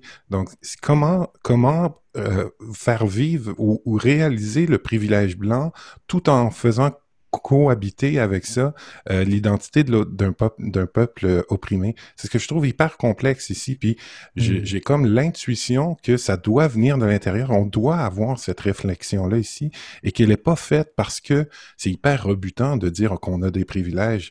Mais j'ai beau, moi, avoir été élevé dans une famille pauvre. Ben, pauvre, pas tellement. Voilà, c'est euh, euh, déjà, la pauvreté, c'est, c'est, on n'a pas les, les, les, mêmes, les mêmes repères, mais euh, je veux dire, moi, quand j'ai passé des entrevues, c'était facile, tu sais. Euh, je, tu sais, je j'ai pas, pas d'handicap. Euh, j'allais dire, je suis beau bonhomme. mais, tu sais, il y a ça, je suis blanc, je m'exprime bien aussi. Tu sais, justement, j'ai voyagé, j'ai une certaine éducation. Donc, ça a été quand même assez facile pour moi. Puis cette facilité-là, elle a forgé une part de mon identité aussi, tu sais, où euh, il y a, quand on parle de privilège, il y a celui de, ben, tout m'est dû, tu sais, euh, et que je vois autour de moi beaucoup, beaucoup, tout m'est dû. Euh, mes droits, tu sais, ma liberté, on l'entend hein, ces temps-ci, c'est dans le discours. et puis, ce qu'on voit émerger ces temps justement, pour moi, ça reflète un mal-être identitaire mmh. profond euh, auquel j'aimerais bien m'adresser, mais je ne sais pas encore comment, puis par quelle porte. En tout cas, je vous remercie de me permettre aujourd'hui, parce que c'est le, premier podcast dans lequel euh, j'aborde mes propres questions euh, de recherche. Alors, c'est super Merci de me recevoir là-dedans. Je pensais pas aujourd'hui euh, faire mon coming out de, de mm. privilégié.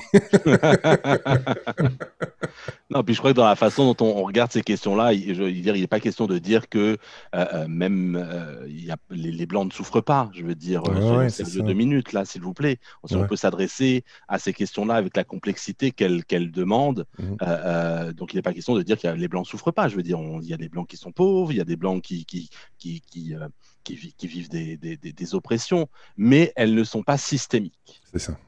Mmh. Elle ne pas. Ça ne veut pas dire que je peux tout à fait entendre, euh, Patrick, que pour toi, tu arrives d'une famille pauvre et puis que tu as eu des obstacles à traverser, qu'il y a eu des choses qui sont rough dans, dans, ta vie. Euh, euh, on peut tous traverser, on a tous à traverser notre, notre, notre lot là-dedans, mais elles ne sont pas systémiques. C'est-à-dire qu'elles ne sont pas organisées depuis des siècles et des siècles comme quelque chose qui est perpétué, qui fait partie intégrante d'un système. Euh, tout à fait. C'est là, c'est là peut-être la grande différence. Puis je vais juste rectifier pour ma maman qui écoute. Là. Je ne suis pas issu d'une famille pauvre. J'ai vécu de la pauvreté une fois que j'ai quitté le nid. Euh, une fois que je suis mmh. parti de la maison, j'ai vécu de la grande pauvreté pendant les premières années. J'ai survécu en jouant de la musique dans le métro de Montréal. En fait, je veux dire, euh, j'ai vécu ça. Donc j'ai j'ai comme c'est peut-être à ce moment-là que j'ai été sensibilisé à ça, à cet écart-là, tu sais, à cet écart-là parce que malgré que j'étais pauvre, malgré que j'étais dans une grande pauvreté, j'avais énormément de ressources autour de moi. Mmh. Donc, il y avait quelque chose en moi qui se disait, tu mourras pas de faim, là, tu sais, euh, mmh. si vraiment, si vraiment t'es mal pris, t'as des gens chez qui tu peux aller, t'as ton réseau, t'as ta famille, euh, puis oui, je le sais que quand je, quand je vais avoir besoin euh, d'un job, ce que j'ai fait par la suite, euh, je vais être hyper euh, performant en entrevue, puis ça va bien se passer. Puis c'est ce qui s'est passé d'ailleurs. Puis j'ai jamais par la suite eu de problème financier grave, disons. Tu sais, j'ai jamais mmh. été riche, mais j'ai jamais eu de, de, de problème très grave structurel. Puis ce, ce racisme systémique-là, il y a quelques années, je n'étais même pas capable d'entendre ce mot-là. Puis je pense que ça a fait son chemin et c'est en train de faire son chemin au Québec. Euh, tu sais, je me disais, comme beaucoup de Québécois, ben, on est une société accueillante. Euh, oui, oui, mais pas tant que ça. Euh, tu sais, parce que nos institutions, puis ça revient un peu à ce que Clancy, tu disais, tu sais, par rapport mm. à, à la polarité entre une politique gouvernementale et la réalité d'accueil dans le milieu comment on adapte nos services, comment à, l'UCAR, puis pour le, marché du travail aussi. Donc, entre ces deux pôles-là, entre vouloir accueillir, puis par la suite vouloir intégrer, mais dans le sens intégrer, pas, euh, pas d'assimiler, c'est vraiment d'intégrer. Euh, il y a vraiment, euh, il y a vraiment un, écart important. Mmh. Puis là, on va, je vais aussi répondre là-dessus, là, mais puis là, on, je veux juste resituer ça, c'est que là, on parle de personnes qui euh, ont, entre guillemets, les moyens de pouvoir venir immigrer mmh. euh, mmh. euh, au mmh. Québec. On, y a la majeure partie, la, plus grande immigration, elle se fait dans le sud déjà pour commencer. Donc on parle d'une infime partie de, de l'immigration et on parle de gens pour avoir immigré aussi qui doivent avoir un minimum de moyens pour pouvoir y arriver. Hein, on ne parle pas de ceux qui qu'on qui, comprend pas, qu'on n'accepte pas, ou de la situation des réfugiés ou des choses comme ça qui est encore plus encore plus complexe là. Mmh, mmh. Un, petit mot, euh, un petit mot, Clancy? Euh, Moi aussi, je, suis très très reconnaissant que tu poses, euh, que tu poses la question comme tu la poses, Pat, parce que, parce que je trouve que ce sont des enjeux sociaux auxquels il faut qu'on s'adresse vite, mmh. vu ce qui est en train de se passer. Puis je trouve que c'est une question qui traverse depuis le plus intime jusqu'à poser la question de quelle société je veux, comme disait Cyril. Je, je, suis mm. full avec toi, moi aussi, je suis dans ce processus-là. Tu sais, je vous racontais un peu mon parcours. Mm. je continue à être pris d'une forme de culpabilité. De, de, euh, de, d'avoir, euh, de pouvoir être euh, embauché facilement, de ne pas me faire suivre dans un magasin parce que j'aurais l'air d'un délinquant, de me faire répondre oui monsieur, bien sûr, ce service est disponible. moi, tu vois, je crois que le plus important faire ce job-là, tu sais, je discutais, discutais avec Jeanne-Marie de, de cette chose-là. Hein il y a la question de quand tu es racisé, c'est quand, à quel moment de ma vie j'ai compris que j'étais noir? Mmh, mmh. C'est une question, comme tu disais, Cyril, j'entends full que c'est une question que de toute façon tu es obligé de te la poser parce que au moins c'est une clé de compréhension de comment ça se fait que tu galères partout où tu mets les pieds. Oui, oui, c'est ça, oui. Puis je pense que moi, la question aussi de quand est-ce que j'ai compris que j'étais blanc, ouais. je pense qu'elle est nécessaire à creuser. Ben oui.